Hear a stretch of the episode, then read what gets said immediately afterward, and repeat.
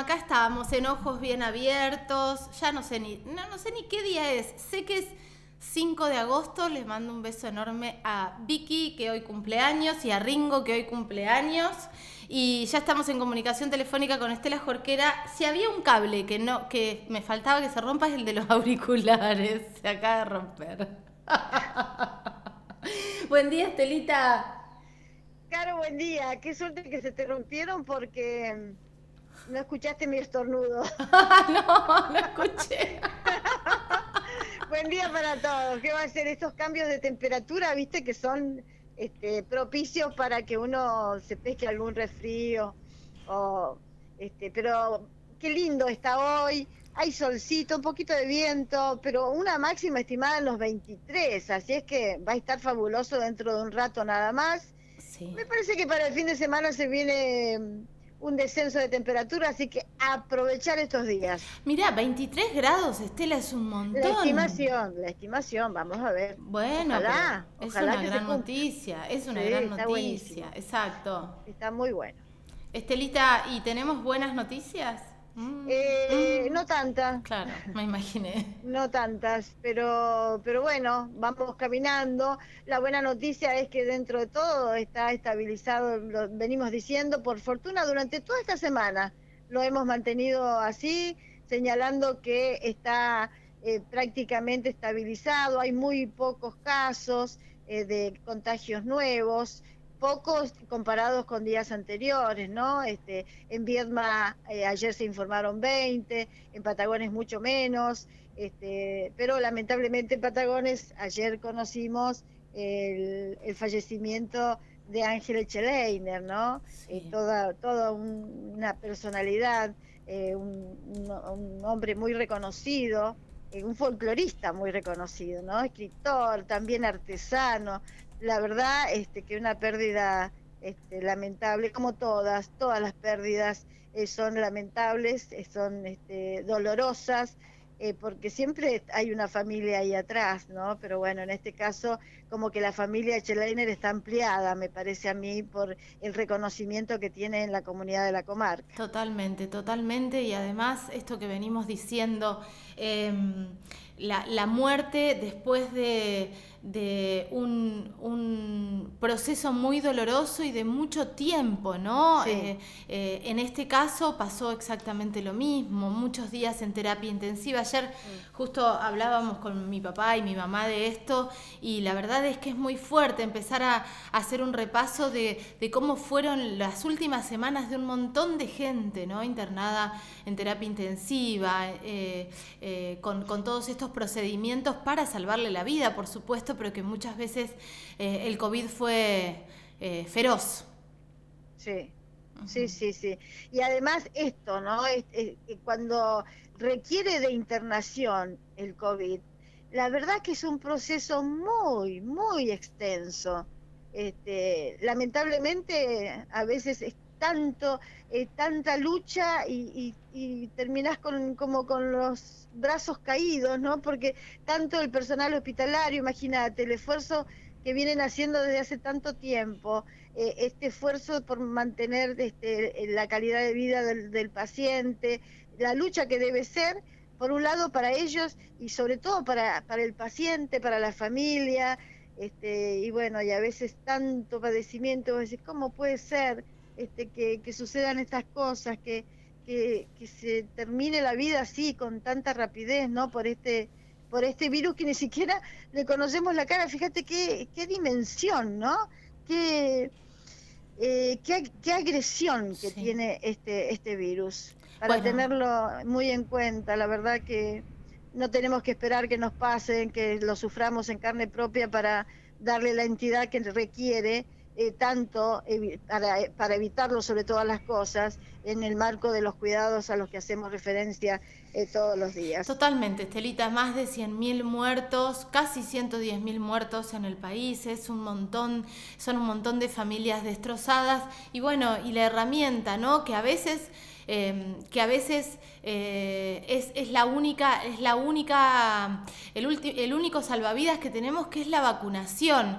Y escuchamos a mucha gente decir, sí, pero hay gente que falleció teniendo las dos vacunas, las dos dosis. Sí, hay gente que falleció teniendo las dos dosis que son mínimas comparadas con la gente que falleció sin tener ninguna. Y además no nos olvidemos de las enfermedades preexistentes, ¿no? Eh, eso hace aún más riesgoso tengas o no tengas las dosis de vacunas, pero hay que vacunarse. Mm, sin duda. Y está la otra cara, Caro. Está la otra cara del que no me importa nada, no me va a pasar nada. Este, y entonces, bueno, yo hago la mía porque tengo este negocio, me tiene que dar sus frutos y si, bueno. ¿Y sabés qué pasó esto? En muchos lugares. muchos. Pero hay un caso específico que ayer tuvo lugar en una audiencia aquí en Viedma. El dueño de un boliche de Conesa organizó una fiesta en marzo.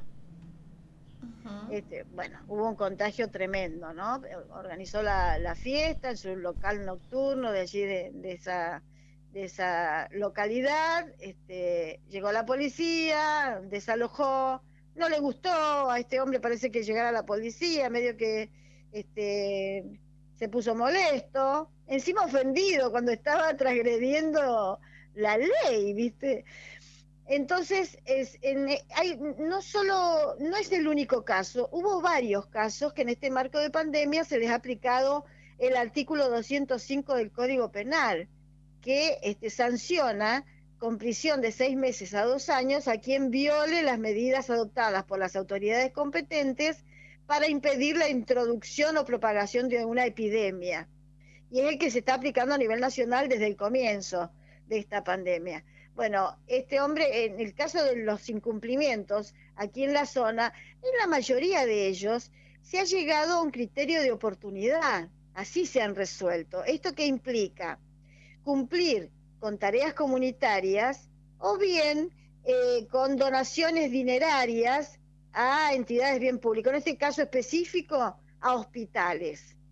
Y parece ser que cuando le ofrecieron a este hombre esta posibilidad, el criterio de oportunidad, no, dijo, no, no tengo plata. Bueno, está bien.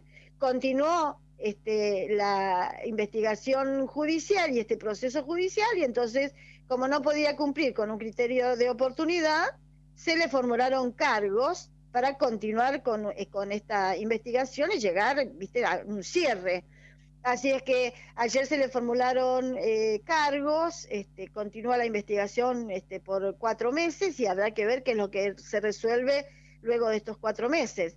Pero según comentarios que tengo, Caro, me parece que ahora le aparecieron, le apareció plata en el bolsillo a este hombre y dice que ahora sí tendría dinero este, para afrontar de, Qué falta de responsabilidad social también, ¿no? Porque digo, si, transgrediste una, una ley, si te están diciendo que tenés la oportunidad de que no te formulen cargos, pero de ayudar a los hospitales, que la verdad es que si organizaste una fiesta te estabas cagando bastante en la salud y en los trabajadores de la salud. Pero imagínate, se le va a interesar aparte, si te pones a pensar y decís, yo no puedo creer estas cosas, porque te vas a poner a pensar en ayudar al hospital este, cuando está generando que la gente sobrecargue el, hospital. Pero por el otro lado decís, ¿y cómo no va a querer a, este, porque él mismo puede caer al hospital a requerir el servicio hospitalario? La verdad que no se entiende cómo es la, la cuestión de de la mente humana, ¿no? De qué es lo que uno evalúa y qué es lo que uno prioriza, sobre todo en situaciones tan extremas como estas. Pero bueno, está actuando la justicia en este sentido. Y hablando de accionar de justicia, Caro, ayer también hubo un juicio abreviado, en este caso por consumir y por eh, haber compartido material de pornografía infantil. ¡Ay, qué terrible! Tres años de prisión en suspenso fue la pena impuesta a esta persona, a este hombre, que es de aquí de Viedma, en el marco, como te decía, de un juicio abreviado, que qué implica? Que el imputado admitió haber eh, tenido ese tipo de imágenes y enviado a otras personas. Eh, además de los tres eh, meses de prisión en suspenso, se le aplicaron otras pautas de conducta a esta persona, entre ellas un tratamiento psicológico por el abuso sexual que él, que el imputado, sufrió durante su niñez. Una situación muy muy complicada, interpreto. Eh, y si hablamos de complicaciones, Caro, qué complicado que se le va a hacer, me pongo en los zapatos de quienes integran el jurado por este juicio que compensó el, lunes en Cipoletti, que termina mañana y que tiene que ver con este femicidio de Agustina Tencio, esta chiquita de 17 años de Catriel. Esto fue en febrero del año pasado. Eh, bueno, eh, los jurados han escuchado testimonios, peritos, pero también han escuchado los alegatos de apertura de parte del fiscal Santiago Márquez Gauna, quien al abrir este su alegato fundamentó con muchísima vehemencia que Ezequiel Rebolledo, que es el imputado, mató a Agustina porque esta chica se negó a tener relaciones sexuales con él. Terrible. Y por el otro lado, la defensa del imputado, que está ejercida por María Inaudi y por Juan Manuel Coto, ambos aseguraron que lo que pasó no fue un femicidio, sino un accidente o un suicidio, todo fundamentado.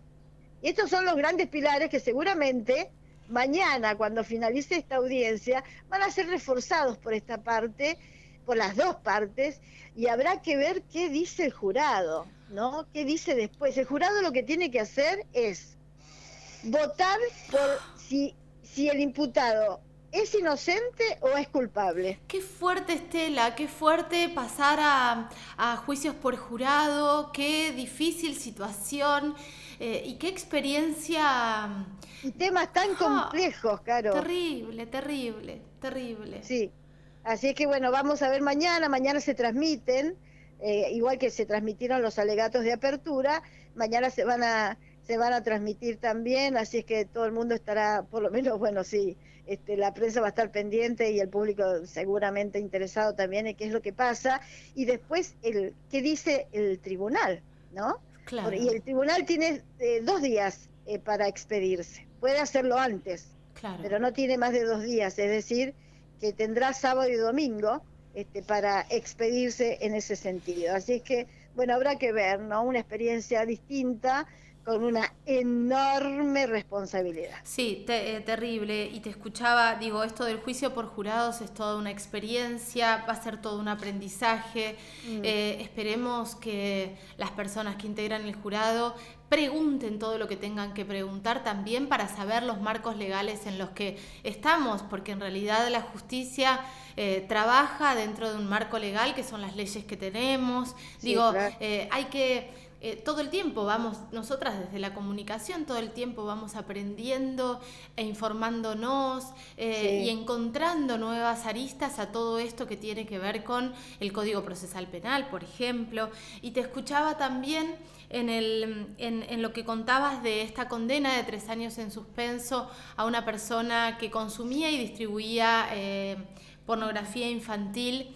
Eh, que no se dice pornografía infantil, me retracto, se dice pedofilia en redes, pero mm, eh, pensaba también en esto, ¿no? Cuántos delitos aberrantes que la ley quedó bastante atrás y que de repente tienen condenas en suspenso, eh, después de haber tajeado destrozado a las infancias, porque detrás de una foto hay una niña o un niño abusado. Sí, claro. ¿No? Qué fuerte. Es muy fuerte. Para, para pensarlo, para pensarlo. Este Exactamente. Bueno, quería compartirlo, Caro, me parecen informaciones que son que seguramente tienen interés en, la comunidad, son muy fuertes, creo que también lo que tenemos que, ojalá que todo esto nos deje un aprendizaje, ¿no? Que eh, consideremos más el otro, que actuemos con el respeto este, y la empatía que se merece, que nos merecemos todos, absolutamente todos. Eh, totalmente. Estelita, nos reencontramos el lunes que viene. Es cierto, mañana mañana no, no estamos en contacto, es verdad. Así es que desde mi parte, de mi parte, excelente fin de semana para todos especialmente para vos. Después seguimos. Un beso grande. Chau, Hasta el lunes. Hasta el lunes, Estelita. Pasaba Estela Jorquera como todas las mañanas aquí en Ojos Bien Abiertos, www.unicacontenidos.tv 96.1, 95.9.